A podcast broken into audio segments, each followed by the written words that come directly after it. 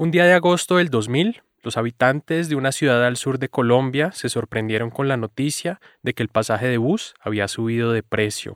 En Pasto, la ciudad de la que les hablo, las autoridades no habían hecho ningún anuncio sobre la medida y el aumento despertó gran molestia, especialmente entre los jóvenes. Yo recuerdo que una mañana salimos al tinto entre clase y nos reunimos y dijimos, bueno, alzaron la tarifa del bus, ¿qué vamos a hacer? Él es Jairo Jurado, Jairo, en ese entonces, era estudiante de economía en la Universidad de Nariño, la principal universidad pública de la región. Con algunos compañeros, militantes como él de un grupo estudiantil llamado los Radicales Libres, decidieron esa mañana que había que movilizarse en contra del alza en la tarifa de bus. Recuerdo un compañero que era uno de los más beligerantes de nuestro grupo, dijo, no, vamos aquí a la vía, tomamos unos dos o tres buses y los metemos acá al parqueadero de la universidad, llamamos a la empresa y les decimos que no es justo que hayan incrementado la tarifa del bus. Sin armas, pero encapuchados, Jairo y los demás estudiantes llevaron a cabo el plan. Detuvieron varios buses, bajaron a los conductores y manejaron hasta el parqueadero de la Udenar, como también se le conoce a la Universidad de Nariño. Mientras la noticia de la toma de buses corría por toda Pasto, los estudiantes convocaron una marcha para esa misma tarde. Prometían mantenerse en las calles hasta que la empresa transportadora y la alcaldía echaran para atrás el aumento del precio. En cuestión de horas, estudiantes de otros grupos y de otras universidades se sumaron a la protesta, al igual que los sindicatos y organizaciones campesinas del departamento. Fue tanta la oposición a la medida que el gobierno de la ciudad no tuvo otro camino que instalar una mesa de negociación para revisar el asunto. Los transportadores argumentaban que la tarifa anterior los tenía trabajando a pérdida, algo que los estudiantes negaban. Precisamente, para demostrarlo, hicieron algo de investigación de campo. Comenzamos a hablar con los choferes de los buses a preguntarles, bueno, cuánto ganaban, cómo era su contrato, cómo era su jornada diaria, a preguntarle por la relación que ellos tenían con los empresarios, bueno, hacer una especie de trabajo sociológico. Una persona clave en esta labor fue una mujer llamada Adriana Fernanda Benítez. En esa época, Adriana era una de las caras más visibles del movimiento estudiantil en Pasto. Con sus compañeros había creado los comandos de paro, unos grupos encargados de coordinar movilizaciones sociales en la ciudad. Adriana, como parte de esos comandos, lideró manifestaciones por la defensa de la educación pública, por el derecho al trabajo de los vendedores informales, por la igualdad de género, por la calidad de vida en los barrios marginales o en contra de la violencia policial, entre muchas otras ella estaba totalmente entregada a una causa, la causa de los humildes. Decía hace un momento que Adriana jugó un papel clave en la disputa por la tarifa de buses, pues entre otras cosas fue ella quien se dio a la tarea de estudiar los balances y costos de funcionamiento de la empresa transportadora. Luego de ese análisis llegó a la conclusión que el aumento del pasaje no era necesario, la tarifa anterior le dejaba a los transportadores un margen suficiente para ser sostenibles. Lo que Adriana insistió muchísimo con los empresarios de los buses es, sí, o sea, nosotros somos conscientes de que ustedes no deben trabajar a pérdida, pero lo que queremos negociar con ustedes es hacerles un llamado a solidarizarse con la gente que de alguna manera durante muchos años les ha permitido a ustedes funcionar con el pago de la tarifa, es ponerse la mano en el corazón y por este periodo, por lo menos por este año que viene, no incrementar la tarifa. Después de jornadas fatigantes, los transportadores finalmente dieron su brazo a torcer. Eso para la gente fue algo muy lindo, ¿no? Recuerdo que hicimos una marcha como de victoria, de que habíamos logrado ese triunfo y la gente en las calles nos aplaudía, se sentía muy contenta por ese logro y muy identificada, ¿no? También porque había sido una reivindicación no solamente para los estudiantes, sino también para la comunidad en general. La reducción en el pasaje del bus fue una de las grandes victorias del movimiento estudiantil en Pasto. En esta ocasión, los ciudadanos más pobres de la ciudad celebraron que la lucha de los jóvenes les evitara a ellos un duro golpe en sus bolsillos. Pero así como había quienes aplaudían las conquistas de la movilización estudiantil, también aparecieron en la ciudad sectores que veían en sus luchas una amenaza que había que combatir. Muy pronto, una espiral de violencia sacudiría a la Universidad de Nariño. Bienvenidos a un periódico de ayer, podcast sobre el peso de la historia y el pasado en las vidas privadas. Soy Juan Serrano. En el episodio de hoy, el retrato de una líder estudiantil que desafió las injusticias y el alto precio que pagó por hacerlo. Mi colega Tatiana Lozano habló con los protagonistas de esta historia. Buena parte de la infancia de Adriana Benítez transcurrió en un estadio de fútbol. No, su papá no era jugador del Deportivo Pasto, el equipo de la ciudad, ni su familia era aficionada a este deporte.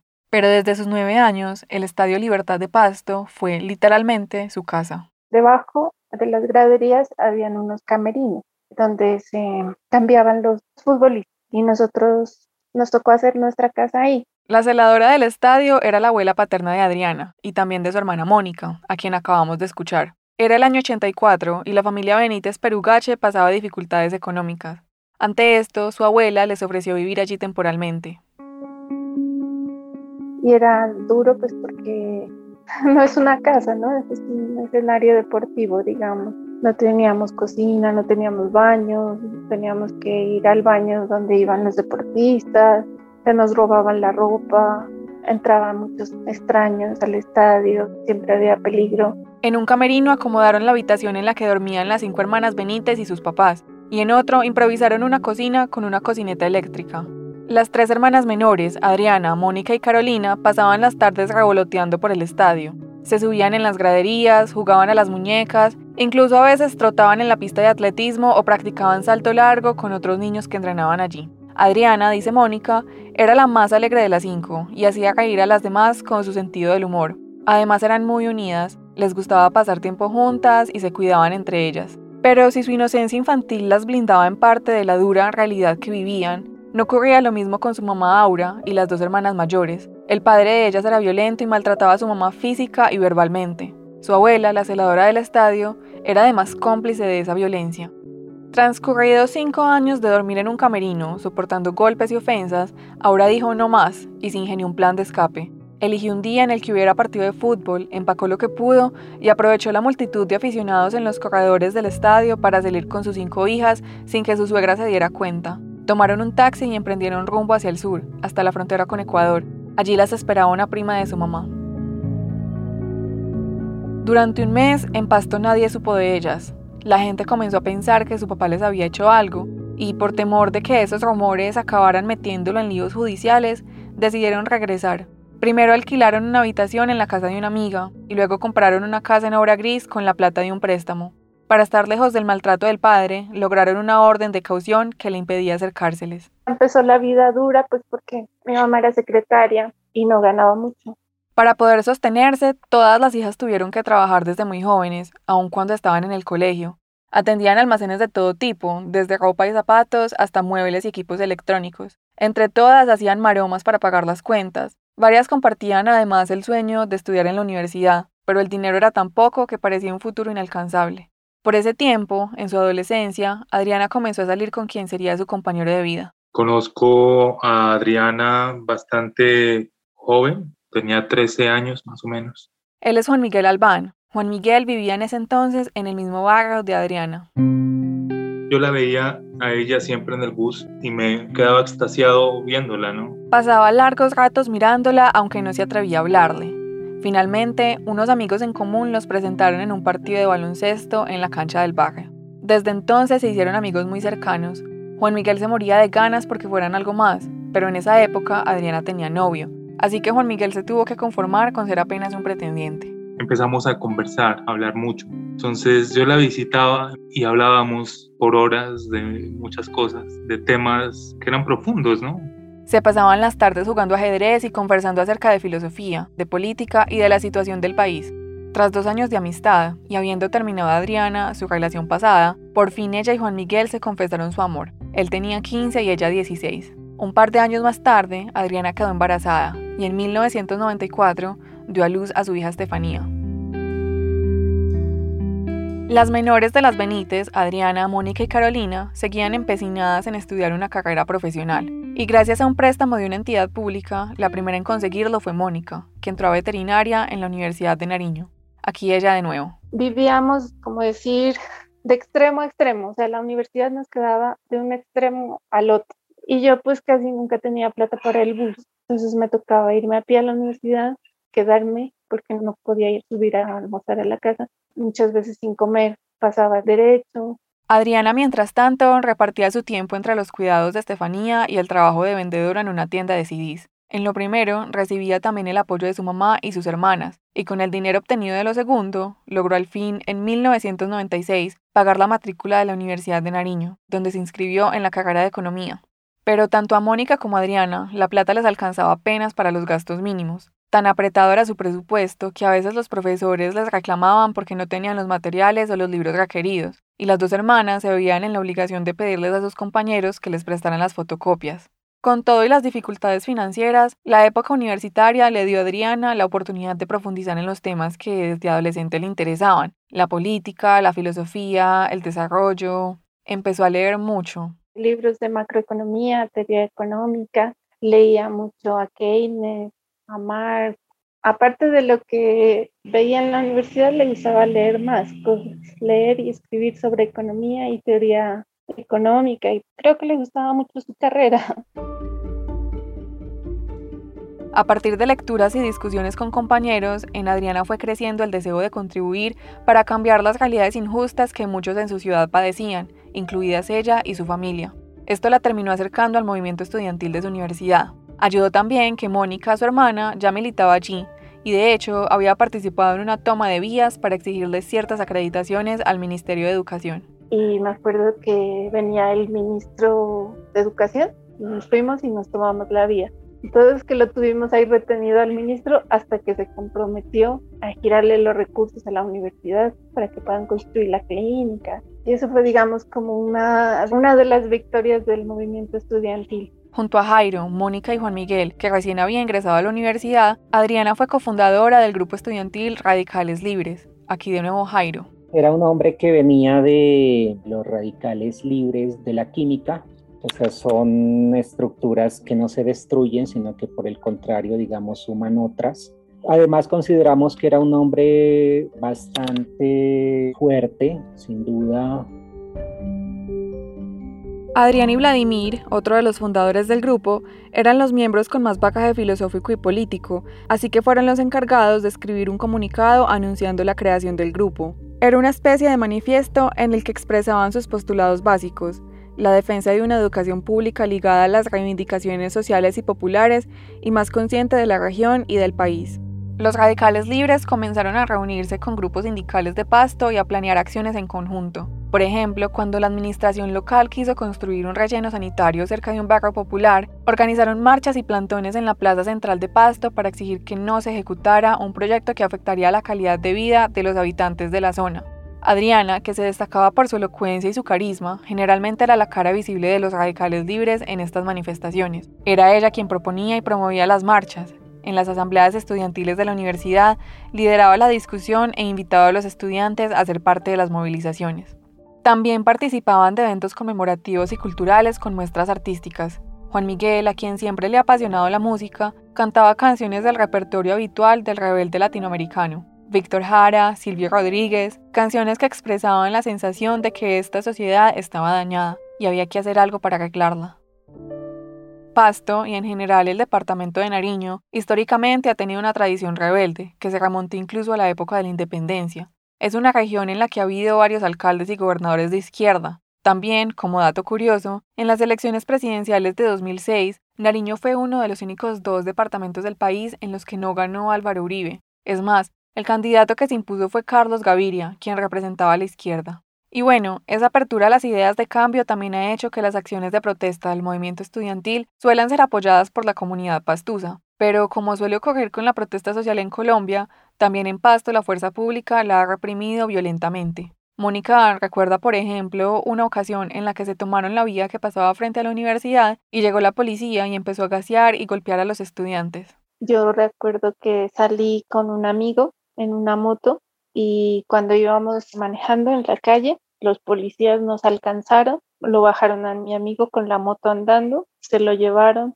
yo no supe dónde lo llevaron porque no, no estaba ningún permanente, entonces yo fui y puse en conocimiento a las emisoras, bueno, lo busqué por todas partes. Como a los tres días ya apareció mi amigo golpeado y le habían hecho firmar unas actas de que no le hicieron nada. La brutalidad policial no frenaba el ímpetu de los radicales libres por tomarse la calle, si acaso producía el efecto contrario. Adriana Benítez, por ejemplo, se mostraba cada vez más comprometida con la lucha social, tal vez más que sus compañeros. Digamos que yo no me sentía en la disposición de entregarme totalmente a una causa. O sea, creo que en ese sentido Adriana fue muy entregada al movimiento estudiantil se trataba más bien como de estar en otros asuntos, ¿no? El deporte, la familia, mi hogar, mis compañeros. Si se quiere autocríticamente de vivir una vida más cómoda, no una vida tan sacrificada como fue el caso de Adriana. Esa actitud fue la fuente de muchos problemas con Juan Miguel. Él pensaba que Adriana no le dedicaba suficiente tiempo a su hija. Además, temía por su seguridad. Y es que aquella era una época convulsa en el país. El paramilitarismo se expandía por todo el territorio y en su lucha a sangre y fuego contra las guerrillas cometía toda clase de atrocidades en contra de quienes mostraran inconformidad con el status quo. Como era de esperarse, las universidades, que siempre han sido escenario de ideas de cambio, no tardaron en entrar en su mira. Según un informe que hoy está en manos de la Jurisdicción Especial para la Paz, entre 2000 y 2019 se registraron por lo menos 140 casos de asesinatos o desapariciones forzadas en estas instituciones, muchos de estos perpetuados por grupos paramilitares. El Caribe fue sin duda la región más afectada por este fenómeno. Allí la estrategia abarcó desde la cooptación de los órganos directivos de varias universidades para saquear sus fondos, montajes judiciales y por supuesto asesinatos selectivos de estudiantes y profesores. Tales fueron los casos de Humberto Contreras y Reinaldo Serna, estudiantes asesinados tras denunciar malos manejos en la Universidad del Atlántico. Un excomandante de las Autodefensas Unidas de Colombia, las AUC, Edgar Ignacio Fierro, resumió la lógica de esta persecución de manera descarnada cuando dijo, abro comillas, todo el que pensara diferente o el que estudiara Marx se le vinculaba con la guerrilla. La Universidad de Nariño no escapó a esta ola de violencia. Desde finales de los 90 había rumores de que los paramilitares y militares tenían infiltrada la UDENAR, que personas de su servicio asistían a las reuniones de los grupos estudiantiles para luego dar reportes de los estudiantes más incómodos, más rebeldes. Algunos estudiantes habían recibido amenazas, lo que llevó a varios a salir de la ciudad. Otros solicitaron medidas ante el programa de protección del Ministerio del Interior, pero lo único que hicieron fue, escuchen bien, darles celulares. En ese contexto, el 25 de abril del 2000 fue asesinado Martín Emilio Rodríguez, estudiante de segundo año de Derecho en la Universidad de Nariño y miembro de los Radicales Libres. Martín se encontraba ese día en el barrio Jaracha, al suroccidente de la ciudad, cuando un sujeto le disparó por la espalda y lo remató al caer al piso. Las AUC se atribuyeron su asesinato y los estudiantes de la UDENAR convocaron una manifestación en repudio del hecho. Para los radicales libres, al dolor de la pérdida de un compañero se sumaba el miedo, la preocupación constante de que alguno de ellos pudiera ser el siguiente. El tiempo no tardaría en darles la razón. La violencia contra su grupo no terminaría ahí. Ya volvemos.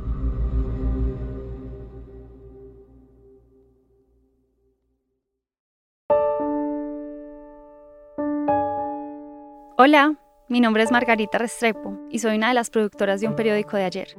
Para un episodio de la segunda temporada de este podcast, entrevisté a Rocío, una mujer que trabajó en una clínica de abortos clandestinos y seguros en la compleja Medellín de los años 80.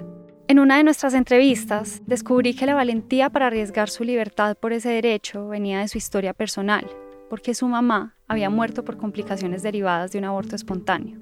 En nuestras conversaciones, Rocío me dejó entrar a algunos de los rincones más íntimos de su vida, Creo que fue en parte porque entendió que yo quería llegar hasta el fondo de la historia suya, que era, a su vez, la de miles de mujeres. Ese es el tipo de periodismo que nos encanta hacer en este podcast y que podemos hacer gracias a la generosidad de los cómplices de la no ficción. Si quieres seguir escuchando historias así, la mejor manera de ayudarnos es sumándote a nuestra comunidad. Solo tienes que ir a lanoficción.com slash hazte cómplice o hacer clic en la descripción que aparece en este episodio. Mil, mil gracias desde ya. No perdamos más tiempo. No más huérfanos llorando destrozados sobre los ataúdes de sus padres. No más niños empuñando armas. No frustremos otra generación de colombianos. La hora de la paz ha llegado y nada podrá detenerla. Poco después de haberse posesionado como presidente de Colombia, Andrés Pastrana Arango inició unos diálogos de paz con la guerrilla de las FARC. Lo que acaban de escuchar es un fragmento del discurso que dio el presidente en la instalación de las mesas de negociación en San Vicente del Caguán, un municipio al sur del país. En el marco de las negociaciones se abrieron unas audiencias públicas transmitidas por televisión para discutir la llamada Agenda Común por el Cambio hacia una nueva Colombia, que incluyó temas como el empleo, los derechos humanos, la política agraria, la reforma de la justicia, entre otros. En total se realizaron 26 audiencias en las que participaron más de 25.000 delegados de diferentes grupos y sectores sociales, entre ellos los movimientos estudiantiles de algunas de las universidades más importantes del país. En la Universidad de Nariño eligieron a Adriana como su vocera para una audiencia con las FARC que se llevaría a cabo en julio del 2000. Ella estaba insegura, sabía que podía ser peligroso exponerse, y más después de lo que le había ocurrido a su compañero Martín Emilio. Sin embargo, decidió ir y hablar. Vestida de blanco y con el cabello largo y suelto, como solía llevarlo, se paró en el atril y habló frente a las cámaras acerca de la paz con la que soñaban en el movimiento. La calidad del audio no es la mejor.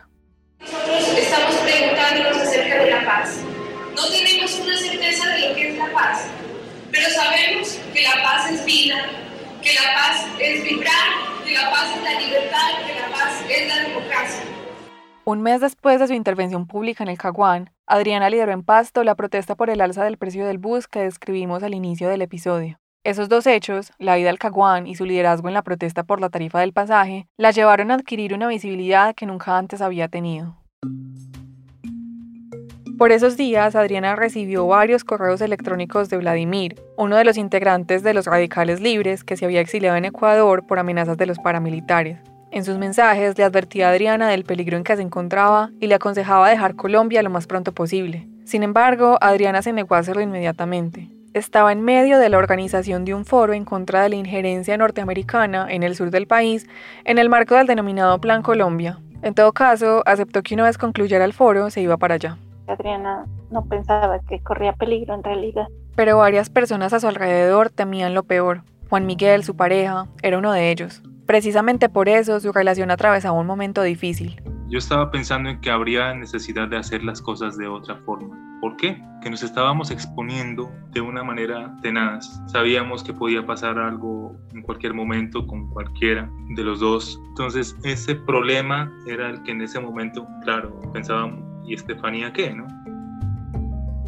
Su hermana Mónica también lidiaba con malos presentimientos. De hecho, recuerda que una mañana de octubre del 2000 trató de persuadirla de que no saliera de la casa. Entonces ella, me acuerdo que ella se bañó, está listo, y entonces yo le dije, Adriana, ¿por qué te vas? ¿Dónde te vas? No te vayas, le dije. Era sábado y Adriana iba para un bingo bailable en un restaurante del centro. El evento buscaba recolectar fondos para una organización de mujeres. Mónica le dijo que más bien se quedara cuidando a Estefanía e intentó retenerla diciéndole que tenía que lavarle el uniforme del colegio. Yo le dije, ve, Adriana, vos no te cuidas, le dije, vos, a vos te van a matar, le dije. Y ella se rió, nos pusimos a pelear. Yo le decía a mi mamá, no la dejes salir, vea que ella no le ha lavado los uniformes a Estefanía. Pero nada de eso la detuvo y salió para el bingo. En la noche, luego de su reunión, había quedado de encontrarse con Juan Miguel y Estefanía para pasar tiempo en familia. Sin embargo, a la hora acordada, Adriana nunca llegó y Juan Miguel, molesto, se fue para un bar con sus amigos, a tratar de olvidarse con la compañía de ellos de lo que creía era un nuevo desplante de su novia. En ese momento me encontré con algunos compañeros que me preguntaron por ella. E incluso a algunos de los compañeros le mencioné, dije, no, eso, Adriana me quedó mal, no sé qué, me dejó plantado, no sé qué. Y me fui para la casa tipo medianoche y llego y me espera mi mami con la noticia. Alrededor de las 8 de la noche, cuando Adriana estaba saliendo del bingo, dos hombres se bajaron de una camioneta de vidrios polarizados y le dieron dos disparos por la espalda. Ya tendida en el piso, boca abajo, la balearon de nuevo. Su suegra, la mamá de Juan Miguel, fue de las primeras en enterarse y salió hacia donde las Benítez a dar la noticia. Llegó la abuelita de Estefanía y golpeó y yo le abrí y dijo, vea mija, lo que pasa es que a su hermana Adriana le dispararon y está grave en el hospital. Mónica, su novio, otra de sus hermanas y su mamá salieron de inmediato para el hospital, pero llegaron tarde. El cuerpo de Adriana ya estaba en la morgue. Había muerto en el camino. Mi mamá estaba desmayada, pues ahí muy mal. Entonces lo abracé a mi esposo y pues me dio como una risa nerviosa, ¿no? Como que no lo podía creer. Mónica le dijo a su mamá que seguramente era otra, que la habían confundido. Seguía en negación incluso después de que les entregaran el cadáver, pero al día siguiente, luego de practicada la necropsia, Mónica se encargó de arreglar el cuerpo de su hermana fallecida para el funeral, y fue en ese momento cuando el peso de la muerte cayó sobre ella con toda la fuerza. Tenía los ojos entrecerrados y tenía la cara así como tranquila, como dormida. Y cuando yo la estaba maquillando y peinándole las trenzas, se le salió el, el huesito de la frente, porque cuando les hacen necropsia, pues le sacan el cerebro. Y cuando vi eso, ahí tomé conciencia de que sí era mi hermana y que sí estaba muerta. Como sucede con las muertes violentas, al dolor de Mónica y Juan Miguel se sumó también la rabia. Más allá que con los asesinos en ese momento, con Adriana, porque no sentía que no me había hecho caso en, en que debíamos protegernos y hacer las cosas en ese momento de otra forma. Entonces fue como rabia un poco. como una impotencia. La Universidad de Nariño se hizo cargo de los gastos del funeral y el cuerpo de Adriana fue llevado al paraninfo del campus para su velación, que poco a poco se fue llenando de gente. Estudiantes tristes, miembros de los sindicatos, gente del común. La misa se llevó a cabo en la iglesia de San Felipe y desde allí salió el cortejo fúnebre hacia el cementerio, vigilado de cerca por la policía antimotines. Fue un entierro multitudinario, digamos, fue harta gente. Y eso fue pues bueno y, también malo porque como que nosotros no pudimos hacer el duelo como familia, como que yo sentía como que estaba presenciando el funeral de otra persona. Incluso yo buscaba a Adriana entre la gente, que me parecía que estaba como en una marcha. En el entierro hablaron profesores, el rector de la universidad y el alcalde encargado de la ciudad. Este es un fragmento de su discurso. Adriana, quiero que esta tarde me aceptes en tu altura moral, para como alcalde transitorio de la ciudad pueda despedirte, pueda transmitir el estremecimiento de todos los ciudadanos y ciudadanas de Pasto. Sepultado su ataúd, cientos de personas, entre estudiantes y ciudadanos del común, recorrieron las calles de Pasto en señal de repudio. La consigna que se escuchaba una y otra vez decía, por la compañera Adriana, ni un minuto de silencio, toda una vida de lucha.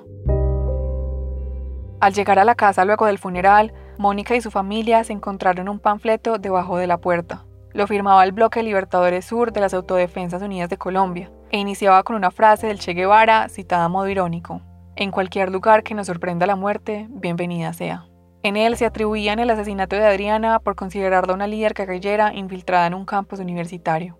Atemorizadas, Mónica y Carolina, que también estaba involucrada en el movimiento estudiantil, decidieron que lo mejor era irse de pasto. Nada les aseguraba que las siguientes en la lista no fueran ellas. Además, por esos días también descubrieron algo inquietante. Sus vecinas le habían estado dando información sobre lo que hacían y a dónde iban al DAS, el organismo de inteligencia de Colombia en esa época, que como se comprobaría luego, llevaba a cabo operaciones en conjunto con los paramilitares. Vendieron la casa prácticamente regalada y Carolina se fue a vivir con su novio a una finca en un pueblo cercano. Mónica empacó maletas y salió para Ecuador, a la casa de Vladimir. Juan Miguel, por su parte, prefirió encerrarse en su casa para evitar correr riesgos. En ese tiempo dirigió un programa de radio y se llevó todos los equipos a su casa para transmitir desde allá. Solo salía para lo estrictamente necesario, pero un día hizo una excepción cuando unos amigos lo invitaron a comer. Cuando llegamos al sitio, empiezo a ver unos movimientos como raros en ciertas personas en el lugar. Y digo, no, salgamos de aquí, ¿no? Así como que me asusto, tomo la decisión y salimos todos de ese lugar. Nos subimos al campero y salimos disparados de ahí. Los hombres sospechosos se pararon tras de ellos, se subieron a otro carro y empezaron a seguirlos. Hay una persecución por la ciudad, pero así tenaz y afortunadamente mi amigo logró evadir el carro. Los tipos tenían radio, teléfono y muy seguramente estaban armados. Al día siguiente tomó un vuelo para Bogotá, en donde viviría durante 10 años. Al principio se fue sin su hija Estefanía. Un año después, cuando ya se había establecido, se la llevó a vivir con él.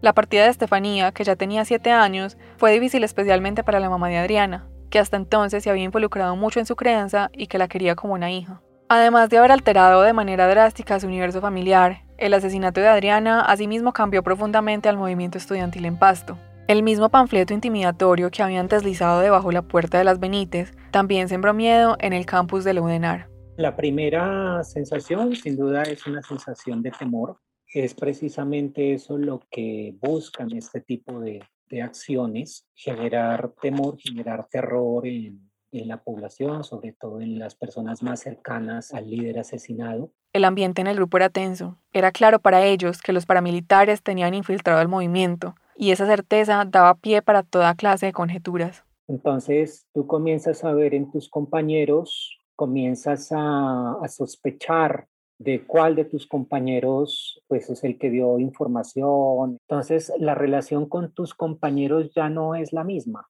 La relación con tus compañeros comienza a ser prevenida, comienzas tú a guardarte información frente a tu familia, a tu domicilio, al que vas a hacer en la tarde, que vas a hacer el día de mañana. En las semanas siguientes a la muerte de Adriana, algunos militantes optaron por alejarse. La confianza estaba rota y el temor crecía. Sin embargo, a pesar de las deserciones y el golpe moral, varios se mantuvieron firmes con las movilizaciones, incomodando y generándole dolores de cabeza a las autoridades. Tanto así que entre el 2002 y el 2003, tres personas más de la comunidad universitaria fueron asesinadas, los estudiantes Marcos Salazar y Jairo Moncayo y Tito Livio Hernández, un trabajador de la UDENAR. Tras vivir un poco más de un mes en Ecuador, Mónica decidió volver a Pasto. Quería estar con su mamá y presentar los exámenes finales del octavo semestre en la universidad, pese a que sus profesores le insistían que podía hacerlos más adelante. Me preparé y este semestre saqué una matrícula de honor porque me fue muy bien en los parciales, pero era como una forma que tenía yo de negar las cosas que estaban pasando. Yo hice como si nada. A los cuatro meses de la muerte de Adriana, doña Aura, su mamá, recibió su jubilación. Mónica y Carolina estaban a punto de graduarse y la familia se encontraba un poco más estable económicamente. Todas estas cosas que antes habrían sido motivo de alegría ya no las disfrutaban. Una capa de tristeza envolvía cada día. La unidad familiar que había caracterizado a las Benítez toda la vida, incluso en los tiempos más duros, comenzaba a resquebrajarse. Fue una cosa de que se murió Adriana y ya nos dispersamos. Ya no, pues no volvió a ser lo mismo.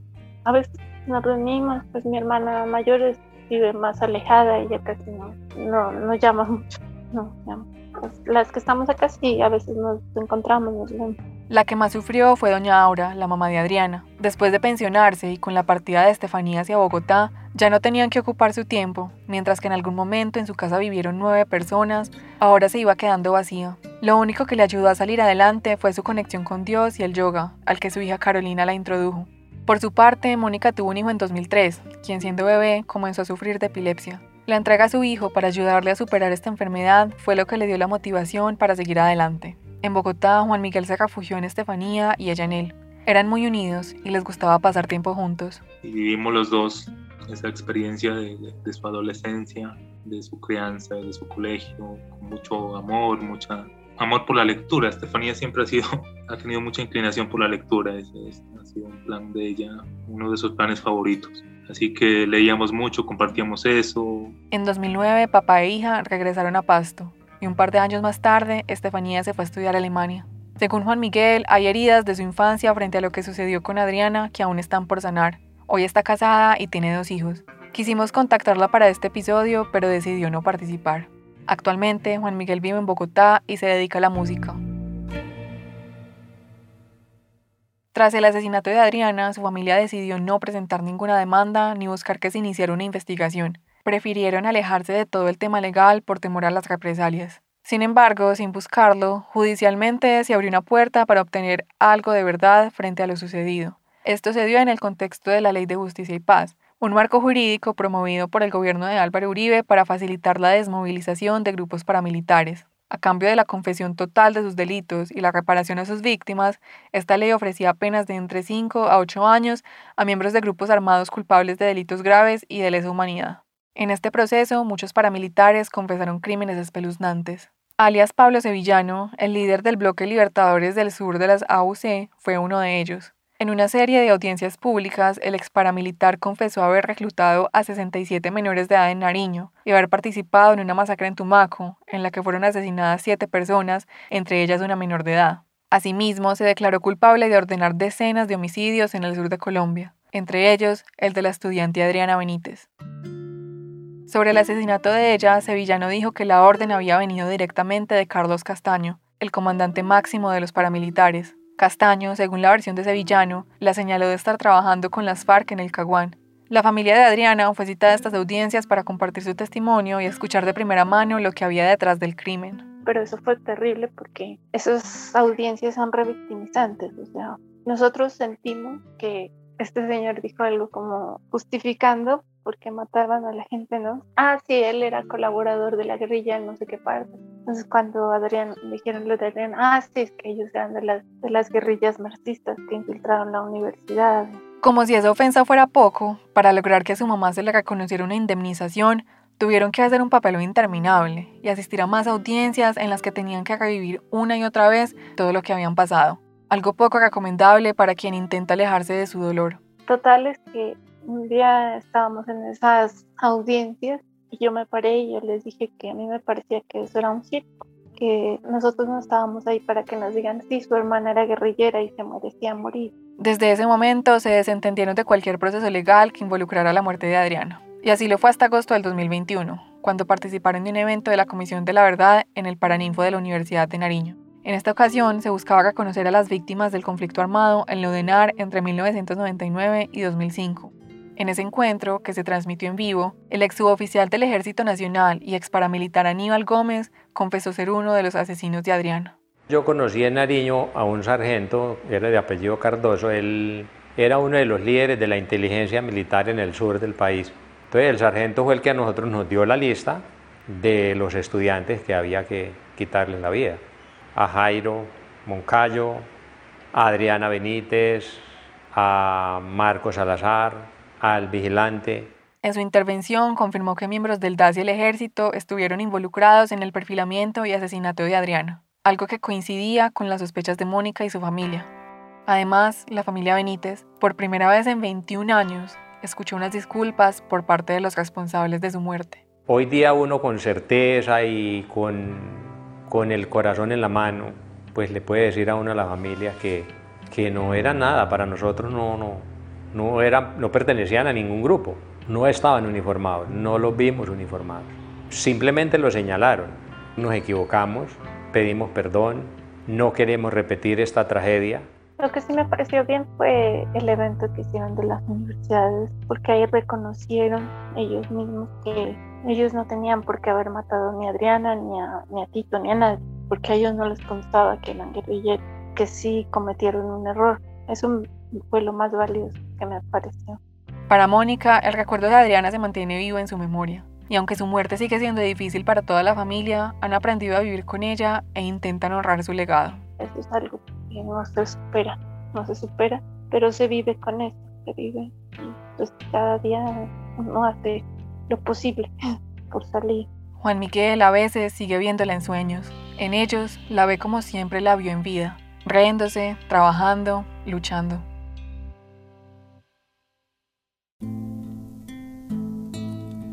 Como la bella aurora comunera, como el bello amanecer libertario, como el sueño grande bolivariano.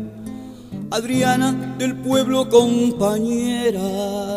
Adriana Benítez sigue siendo inspiración y referente para el movimiento estudiantil de la Universidad de Nariño. En su honor, el Coliseo del Campus fue bautizado con su nombre, al igual que una residencia estudiantil en la sede Manizales de la Universidad Nacional. En el 2007, un artista nariñense pintó un mural en la sede del Sindicato del Magisterio de Nariño, en honor a los grandes revolucionarios de América Latina.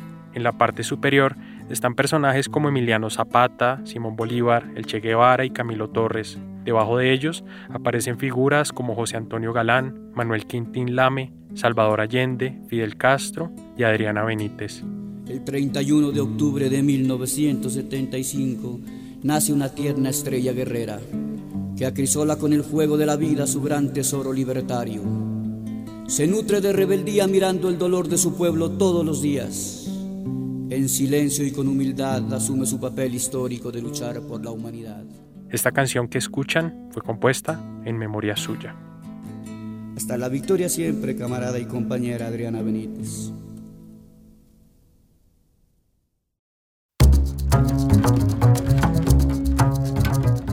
Un periódico de ayer es una producción de la no ficción. Estamos felices de por fin estar de vuelta con una nueva temporada de este podcast. Si quieres ayudar a garantizar nuestra sostenibilidad, te invito a sumarte a nuestra comunidad de cómplices en la descripción de este episodio encontrarás el link en el que puedes hacerlo. A cambio, tendrás acceso a audios exclusivos, harás parte de nuestra lista de mejores amigos en Instagram y podrás sumarte a nuestro canal de Discord una plataforma que usamos para conversar con nuestros oyentes y mostrar el detrás de cámaras de nuestro trabajo. A los que ya hacen parte de la comunidad, gracias infinitas. Esta historia fue producida y escrita por Tatiana Lozano y editada por mí. La mezcla y el diseño de sonido son de Valentina Fonseca y Daniel Díaz. Álvaro Guerrero es el manager de audiencias. La ilustración de este episodio es de Angélica Duque. Nos vemos en 15 días con un nuevo episodio. Gracias a todos por escuchar.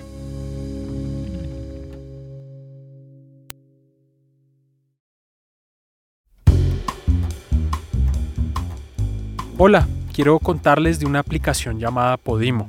Es una plataforma en la que pueden escuchar cientos de podcasts que no van a encontrar en ningún otro lugar. Dos shows de la no ficción, de hecho, solo los encuentran allí. Se trata de Medalla de Plata y No Monógamos. El primero cuenta historias de derrotas y reveses deportivos y el segundo habla de amor y corazones rotos en relaciones que se salen del molde. Para que más oyentes de la no ficción accedan a esta parte de nuestro contenido, los amigos de Podimo quieren ofrecerles un descuento especial. Por solo 99 céntimos de dólar, ustedes van a poder disfrutar de todo el catálogo de Podimo durante tres meses. Esta oferta irá hasta el 11 de junio. Yo de ustedes aprovecharía. En la descripción de este episodio encuentran el link para suscribirse a Podimo con este precio especial.